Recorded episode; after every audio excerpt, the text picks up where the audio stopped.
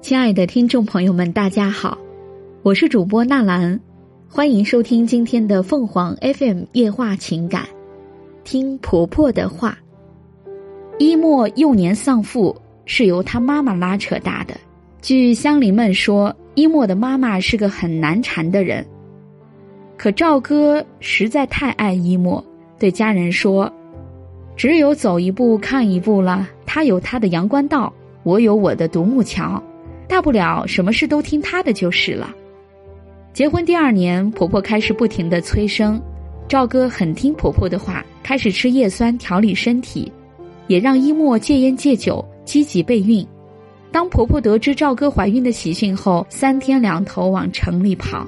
预产期很快就到了，婆婆早早等在产房外，可当听说生的是女孩时，她瞬间拉下脸来。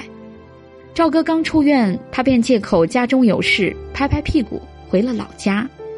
婆婆不来，赵哥也不主动叫，他托朋友帮忙请了一个可靠的月嫂来家里伺候月子。女儿半岁时，婆婆实在沉不住气了，提着小包来了城里。婆婆来到后，对赵哥说：“小赵，我来帮你们看着孩子，你放心去上班吧。”赵哥也确实需要婆婆搭把手。从善如流的答应了，婆婆安顿下来后，没过一个月，她又找赵哥。小赵，你看我也不赚钱，买菜做饭买衣服总得伸手向你们要，不如你把一莫的工资卡交给我，我替你保管着。没想到赵哥很爽快的把银行卡双手奉上。半年后的一天，婆婆一时兴起，想去看看卡上存了多少钱。屏幕上显示的余额还不到一千元，原来赵哥手机绑着一莫的工资卡，发了工资后转走钱款只是分分钟的事。晚上赵哥刚进门，婆婆就怒气冲冲的找赵哥兴师问罪。赵哥微笑着回答：“妈，您要一莫的工资卡，我就把卡给您了，有什么不对？”婆婆看着刚做好饭往饭桌上端菜的儿子，气不打一处来，对着赵哥喊。你住着我们的房子，吃着我们家的饭，还反了你了是吧？从我们家里滚出去！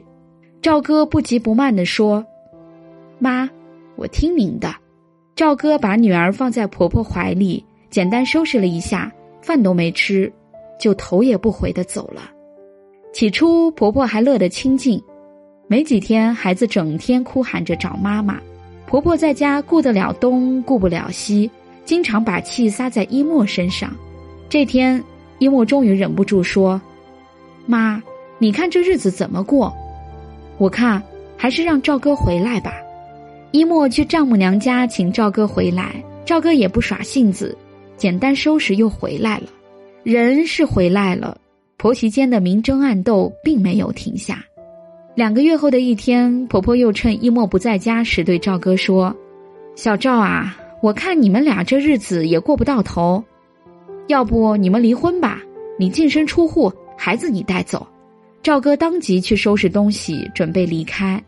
一莫回来后，他说：“老公，妈说要我带孩子走，我一向最听妈的话了，我走了啊。”他不顾一莫的劝阻，带着孩子与行李回了娘家，从此消失在他们的视野里。日子从每天妻子在旁、女儿绕膝的热闹，变成了娘俩在家大眼瞪小眼的冷寂。一莫很郁闷，心里越来越没招没落。他悄悄备了厚礼去了岳父家。赵哥倒不矫情，他对一莫说：“我回去也不是不可以，但你妈得搬出去，要么回老家，要么我们在城里给她租房子住。”经过漫长的拉锯战，婆婆妥协了。一莫怕婆媳俩见了面掐起来，便把她安顿在相邻的小区。女儿六岁时的一个深夜，赵哥的手机突然响了，居然是婆婆打来的。婆婆怯怯地说：“小赵，我的腿摔了，一莫的电话打不通。”赵哥顿时清醒了，一莫出差了，肯定是和婆婆说过的。何况婆媳关系这些年一直这么僵，没有大事，婆婆是万不会给她打电话的。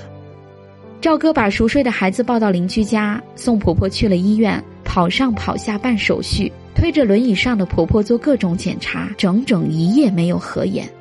赵哥请了假，在医院开着笔记本，一边工作一边伺候婆婆。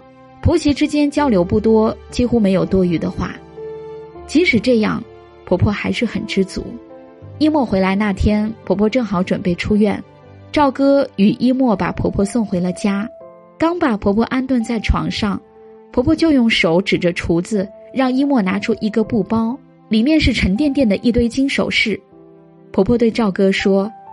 小赵，过去是我对不起你，这些天多亏了你照顾，这是一莫的姥姥留给我的，我再传给你吧。赵哥没有接受，后来婆婆还是让一莫把这堆金首饰带回了家，交给了赵哥。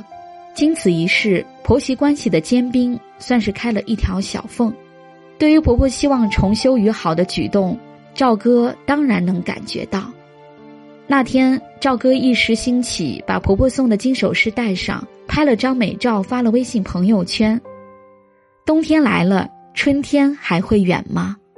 当一莫把朋友圈给婆婆看时，她顿时老泪纵横。听众朋友们，无论你是开心还是难过，不管你是孤独还是寂寞，希望每天的文章都能给你带来不一样的快乐。你也可以关注我们的微信公众号“情感与美文”，收听更多内容。我们下期再见。